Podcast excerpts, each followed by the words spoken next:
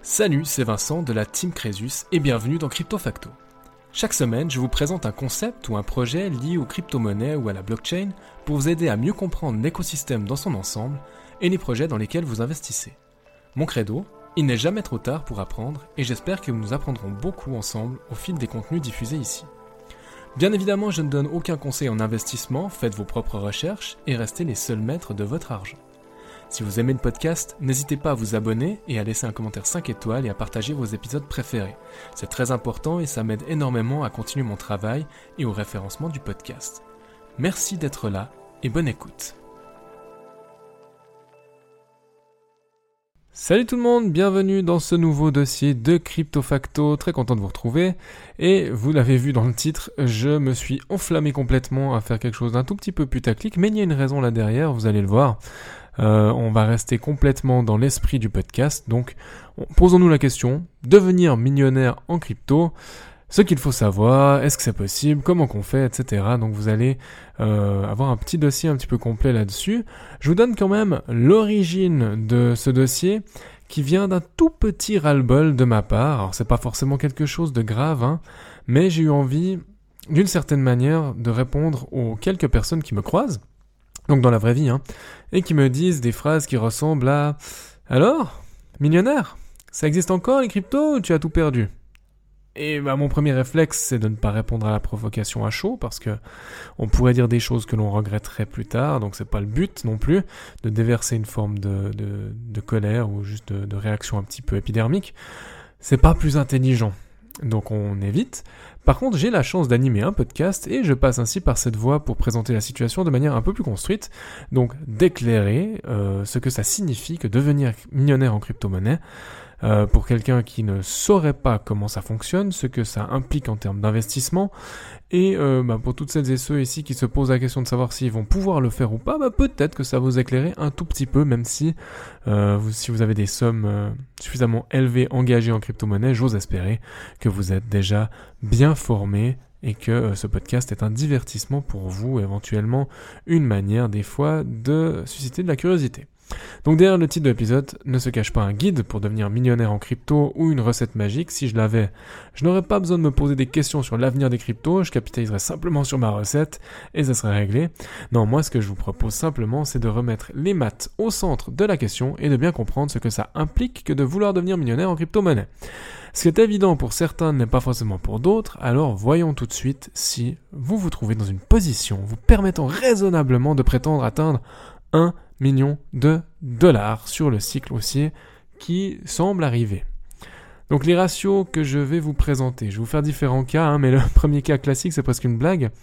N'oublions pas comment devenir millionnaire en crypto, euh, qu'il existe le cas qu'on peut partir de 2 millions pour arriver à 1 million. Donc c'est une bonne manière de devenir millionnaire entre guillemets tout simple, serait de diviser son capital par deux. Et croyez-moi, c'est très très très simple de réussir à diviser son capital par deux euh, en crypto-monnaie, mais c'est clairement pas dans votre intérêt. Donc pour rester sérieux, on va jouer sur deux éléments majeurs à travers ce dossier pour jauger de notre capacité à atteindre le fameux million de dollars en crypto. On peut soit jouer sur le premier élément qui est l'apport, ce que je vais appeler le A, et qui correspond donc à la somme de départ investie, ou alors on peut jouer sur le multiple que je vais appeler le X ici. Donc soit sur l'apport, soit sur le multiple, soit sur le A, soit sur le X. Alors oui, on reste dans des mathématiques élémentaires, on est d'accord, mais faut bien partir de la base pour tenter des projections réalistes. Alors le cas de figure numéro 1. Euh, si on reste purement focalisé sur le monde des crypto-monnaies en admettant que j'ai à ma disposition une somme de départ de 250 000 dollars. Ce qui est déjà vraiment loin d'être donné à tout le monde. Hein.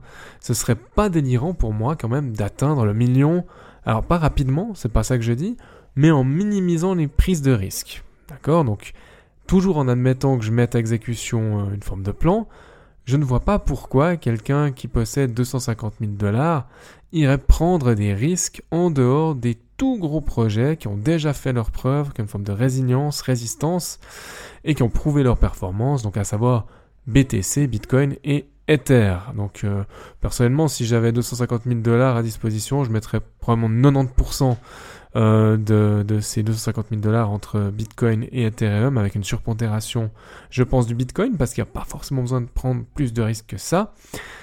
Et euh, le reste, peut-être que là, je ferai un, petit kiff parce qu'il faut pas s'ennuyer non plus hein, sur des tokens, mais alors des, gros des gros morceaux comme par exemple Link de Chainlink ou Atom dans l'écosystème Cosmos.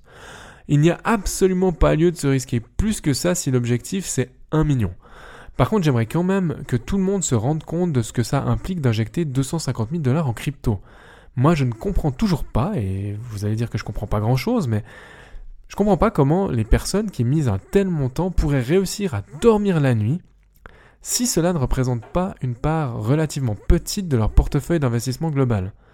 Dans ma tête, en tout cas, injecter 250 000 dollars, ce serait envisageable que si j'ai déjà à la minimum 2 millions de dollars qui tournent sur d'autres supports plus sécurisés en somme. Faut déjà pratiquement être multimillionnaire pour imaginer se dire ouais tiens je vais faire 1 million en crypto en injectant 250 000. Donc on est vraiment dans un, scénario euh, où on parle déjà de sommes qui pour euh, monsieur, madame, tout le monde peuvent être complètement hors d'atteinte et ça donne juste le vertige et ça dégoûte. Donc peut-être que dans les auditeurs, j'ai des personnes qui ont déjà construit euh, une bonne partie de leur fortune et c'est tant mieux, félicitations à vous. Continuez et là, bah, peut-être que vous comprendrez pourquoi on n'a pas besoin de prendre autant de risques, les multiples sont déjà dingues par rapport à des sommes comme ça. Mais maintenant, on va essayer de descendre dans les étages petit à petit. Deuxième cas de figure, vous disposez de 100 000 dollars. Là déjà peut-être un peu plus de personnes peuvent envisager, quoique là aussi euh, vous devez être proche de millionnaire hein, quand même pour euh, pouvoir injecter tant de tant d'argent dans, dans les cryptos, ou alors vous avez un edge, c'est-à-dire une, euh, une connaissance largement supérieure dans le monde des crypto-monnaies que sur n'importe quel autre support. Alors, si on a 100 000 dollars, il faut parvenir à faire un ratio global de x 10. Moi je vois deux chemins pour y arriver, avec un qui est clairement plus risqué que l'autre. Je commence par le moins risqué, celui qui moi me parle le plus. Alors l'idée ici serait de créer un portefeuille équilibré et varié entre les secteurs et entre les narratifs avec vraiment un panachage de grosse capitalisation et moyenne capitalisation. Donc pour être tout à fait franc et transparent avec vous, moi c'est l'objectif que je me suis fixé. J'y reviendrai juste à la fin de cet épisode, mais j'ai grosso modo l'idée de faire un x10 sur mon cœur de portefeuille crypto. J'ai deux trois trucs plus exotiques euh, avec des tout petits montants où je me dis bon ça c'est clairement du spéculatif, c'est pas mon cœur de portefeuille, c'est pas là où je vais le, le, manager euh, dans l'optique de faire un x10 avec des sorties par palier et tout. Non, là j'essaye de faire un coup avec euh, des, tout petits budgets, mais ça rentre, ça sort pardon, de notre problématique du jour. Pour stabiliser un peu un portefeuille comme ça, moi je préconise quand même d'avoir un bon pourcentage de Bitcoin et d'Ether, tout en gardant bien en tête que c'est pas euh, sur ces deux projets qu'on va faire des fois 10. A priori, hein. après on peut être surpris, mais a priori c'est pas là où on fera des fois 10, surtout que Bitcoin par exemple, ben, depuis euh, une année, quelques mois, une année, deux, trois mois, euh, il a quand même fait, euh, on est à combien aujourd'hui? 42 000 au moment où j'enregistre. Donc il est quand même passé de 16 000 à 42 000, on a fait x3. Donc il faudra donc doser, on va dire, les prises de risque sur d'autres dossiers avec un potentiel de x10 et d'autres avec un potentiel peut-être de x20, x30, pourquoi pas, soyons fous, x50. Donc dans les dossiers qui pourraient faire environ x10 ou un peu moins, hein, x7, x10, Selon moi, on va retrouver ben, les, les, grands Atom, Dot, Link, Matic et GRT. Pourquoi pas ICP, ICP Donc je parle ici que des projets que j'ai en portefeuille, hein, parce que je ne suis pas forcément suffisamment les autres. Et ici, bien sûr, ça va dépendre un petit peu euh, de votre cours d'achat moyen. Hein. On peut pas je peux pas vous dire ouais sur le cours actuel ça va faire x10 non il y a des par exemple du link euh, moi j'en ai accumulé énormément quand il était autour des 6 Là, vous regardez Link, il a 14 dollars. Donc pour moi, effectivement, ça paraît réaliste de faire du x10 sur Link. Pour d'autres personnes qui l'ont acheté peut-être euh, bah, peut-être à 12, 13 ou qui sont en train d'en acheter, là le multiple pourrait être inférieur. Ou pas, j'en sais rien, finalement. Pas de boule de cristal, mais une partie de la performance a déjà été enregistrée, c'est ça que j'aimerais dire. Dans les dossiers avec un plus fort potentiel de hausse pour aller chercher ces fameux x15, x20, x30 ou plus, je mettrai, ben, bon, je vous en parle depuis un certain temps, donc encre, je vais encore, encre, voilà, je, je vais pas démordre de mon idée. IMX, RNDR, FET dans l'intelligence artificielle et Mina pour n'en citer que 5. Et là, bien sûr, il y a aussi la possibilité de complètement passer à côté de ma cible. Ça veut dire que peut-être sur ces 5 projets, Ancre, IMX Render, FET et Mina, bah peut-être que deux ne vont pas du tout performer, voire s'écraser. Bon, a priori, IMX Render, ils ont déjà prouvé, et FET même, ont déjà prouvé qu'ils allaient, qu'ils avaient performé un petit peu, mais peut-être que ça va s'éteindre comme un feu de paille. On n'en sait rien. Mais n'empêche qu'en termes de potentiel, de hype, de narratif, il me semble qu'on est assez bien. Ancre, c'est un peu différent. Ancre, pour moi, ça a le potentiel d'être une cache machine. Et c'est pour ça que je pense qu'on peut faire des gros multiples dessus. Alors, voilà. Là aussi, comme tout à l'heure, le multiple va dépendre de votre cours d'achat moyen. Difficile de faire 1 x 30 sur un token qui a déjà fait x 5 sur les plus bas. Soyez vigilant, pardon, réaliste et faites preuve de bon sens. Maintenant, dans le chemin le plus risqué, avec 100 euh, 000 dollars, hein, je vous avais dit, je voyais deux, deux scénarios, euh, ce serait par exemple de miser 10 fois 10 000 dollars sur des plus petites capitalisations, en espérant qu'une d'elles connaisse un x 100. Euh, ou alors que des gros multiples sur 3 d'entre elles, par exemple, des fois, fois 40 sur 3 d'entre elles. Donc j'ai personnellement pas le cœur suffisamment accroché pour ça. par contre, il faut bien sûr tout type de personnalité en investissement. Si c'est vous, votre cam, et que vous vous connaissez cette prise de risque, vous avez conscience de la possibilité de perdre votre capital et que ce serait pas dommageable pour vous, alors pourquoi pas? On pourrait euh, imaginer plein de choses, hein. miser sur une ICO euh, en plein bull market, on pourrait miser sur un projet valant moins de 50 millions de dollars en market cap. Euh, après, il faut être attentif bien sûr à la tokenomique dans ces cas-là, parce que si votre performance de x100 se retrouve diluée dans des émissions et libérations de tokens super mal équilibrées, ben on pourra plus rien pour votre rendement final. Comme c'est pas forcément ce que je ferais avec 100 000 en poche, je commande pas plus ce cas de figure. Cas numéro 3, et là on a peut-être beaucoup plus de monde à écouter ce podcast, euh, à se poser la question, que faire si notre apport, notre A, c'est 10 000 dollars? Alors les calculs sont très très vite faits, il hein. faut que l'ensemble du portfolio fasse 60. Est-ce que c'est possible? Oui, ces histoires existent, mais elles sont rarissimes. Donc c'est pas seulement rare, c'est rarissime, c'est plus que rare. Et euh, toutes ces histoires-là écrasent totalement ou occultent les milliers d'individus qui ne gagnent rien ou perdent l'écrasante majorité de leur capital en tentant de faire un foisson.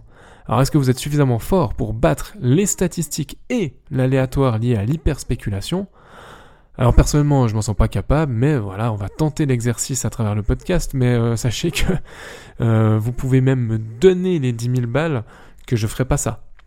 Vraiment je ne ferai pas ce que je, vais essayer de, d'exposer ici. Alors pour faire poisson, inutile d'investir dans le top 25 des cryptos market cap, hein, du bitcoin ça vous sert à rien. C'est triste à dire, hein, cette phrase, faut pas l'isoler de son contexte, mais vraiment, hein, si vous avez 10 000, vous voulez arriver à un million, bitcoin il vous sert à rien. Donc ça paraît complètement déraisonnable et ça va nuire au potentiel du foisson. Il faudra donc nous tourner vers des, des narratifs porteurs comme l'intelligence artificielle, le, le RWA, la, Real World Asset, euh, comment on dit en français? Tokenisation des actifs réels, voilà, merci. À voir si ça, ça va être sur ce cycle ou pas encore. On peut penser au gaming ou à la DeFi. Et curieusement, il va falloir exclure les leaders de ces narratifs et aller chercher des petites capitalisations pour avoir des ratios de dingo. Et après, il faudra régulièrement faire plus que x100 pour compenser toutes les sous-performances. Et attention à un truc aussi sur des capitalisations boursières très petites qui impliquent parfois d'aller sur des plateformes centralisées ou pas qui sont moins stables, on va dire, ou qui ont simplement moins de liquidité. Faites gaffe à la liquidité de ces projets. Vous pourriez rester bloqué sans possibilité de récupérer vos gains. Donc, Prudence, prudence, prudence. Pour moi, le jeu n'en vaut pas la chandelle. Si vous avez 10 000 dollars, une bonne organisation, une bonne gestion de vos émotions à travers un système, et surtout du temps à y passer, visez déjà x10. Passer de 10 000 à 100 000, c'est déjà génial. Vous avez gagné probablement plus qu'une année de salaire. Rendez-vous compte quand même de ce que c'est. Plus qu'une année de salaire en épargne, en capital. Peut-être que ça, ça va vous permettre après de récupérer ces 100 000, de les sortir, d'aller vers de l'immobilier pour stabiliser cette performance, immobilier qui va vous générer un rendement. Euh, vous pouvez aller après aussi sur, de, sur euh, des, des, actions, des obligations, des ETF, n'importe quoi. Pourquoi pas même du private equity, quoique là, euh, on va se retrouver aussi avec un facteur risque assez important. Tout dépend de votre connaissance. Ou alors vous avez du capital pour lancer votre business qui va vous ramener aussi de la thune.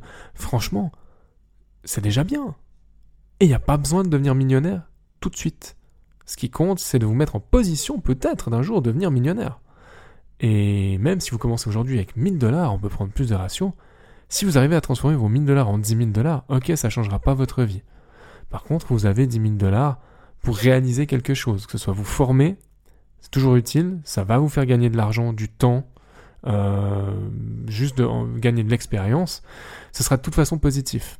Donc, même si on n'a que 1000 dollars à investir, avec ces 1000 dollars, on peut faire de la performance, on peut faire la performance qu'on ne retrouve pas sur d'autres supports, et après, ça va nous permettre de grandir en tant qu'investisseur. Donc, pour moi, vraiment, soyez raisonnable en fait, si vous êtes un particulier et que vous n'avez pas de, connaissances euh, largement supérieures au grand public, pensez vraiment qu'il y a tellement d'individus qui parviendront pas à faire ce x10. Et c'est pour ça que dans votre chemin vers la performance, peu importe le multiple, il faut absolument prendre des profits régulièrement lorsque l'on touche certains seuils que vous avez définis à l'avance. Comme ça, dans le pire des cas, une partie de votre rendement sera validée et vous ne serez pas totalement déçu. Et n'oublions pas une phrase lourde de sens de James de Rothschild qui a dit J'ai fait fortune en vendant toujours un peu trop tôt et en achetant un peu trop tard, ou l'inverse. Hein. Mais euh, c'est vraiment euh, cette idée-là que, ma foi, sur le long terme, on peut acheter un peu trop tard, on peut vendre trop tôt, à partir du moment où on est dans la performance qui est positive, l'effet boule de neige se fera. Alors maintenant, pour illustrer juste et conclure avec mon cas personnel, je ne serai pas millionnaire en crypto sur ce cycle. C'est quelque chose qui est certain, 100%, mais j'ai de très bonnes raisons de l'anticiper. Tout d'abord, c'est pas mon objectif j'ai pas pour objectif d'avoir un million de dollars en crypto-monnaie. Et pour moi, ce serait complètement dingue d'avoir des montants comme ça euh, qui se baladent sur des sur des exchanges ou qui sont stockés sur des sur des clés ledger. Un million de dollars, j'aimerais quand même bien avoir quelqu'un qui qui garantisse quelque part ce montant. Euh, je suis prêt à garder un certain montant quand même hein, moi-même, mais après j'ai besoin aussi d'institutions qui m'offrent des garanties. Et c'est en ça que des fois la finance traditionnelle est aussi intéressante et que la DeFi ne va pas forcément tuer la finance traditionnelle. Voilà, donc c'est pas l'objectif. Ça impliquerait un risque beaucoup trop important euh, que je ne suis pas prêt à prendre. Donc avec euh, mon capital de base pour arriver à 1 million, on est quand même dans des multiples qui sont qui sont un peu un peu trop ambitieux pour moi là, même si euh, on est on est au-delà du 5 enfin on est à 5 chiffres hein, sur ce que j'investis. Mais non, je peux pas m'amuser à me dire ouais, je vais tenter le million. Ça devrait impliquer en fait que je sois déjà quasiment millionnaire maintenant, sur d'autres actifs financiers, et c'est pas le cas. Et pour respecter l'équilibre de mon allocation d'actifs globale, je fais attention. Restons modestes, le marché peut ne pas nous donner ce que nous attendons de lui, donc le but est de s'enrichir selon un plan, quitte à faire un peu moins bien que prévu, tout en laissant la possibilité de faire mieux que prévu. Sur ces bonnes paroles, je vous laisse pour cette semaine. Je vous souhaite une excellente suite. Profitez bien. Euh, n'oubliez pas d'apprendre. Et puis à tout bientôt. Ciao ciao Merci infiniment d'avoir écouté cet épisode jusqu'au bout. Pour poursuivre la discussion, vous pouvez me retrouver sur mon blog suissecomcresus.com ou à l'adresse admin at Les liens sont dans la description, je vous laisse y jeter un œil. N'hésitez pas non plus à partager votre avis sur cette émission dans les commentaires sur Apple Podcast, à me laisser une note maximale sur Apple Podcast et Spotify, ça m'aide beaucoup au référencement du podcast et à continuer mon travail. En attendant de vous retrouver pour un nouvel épisode de Crypto Facto, prenez soin de vous et à bientôt.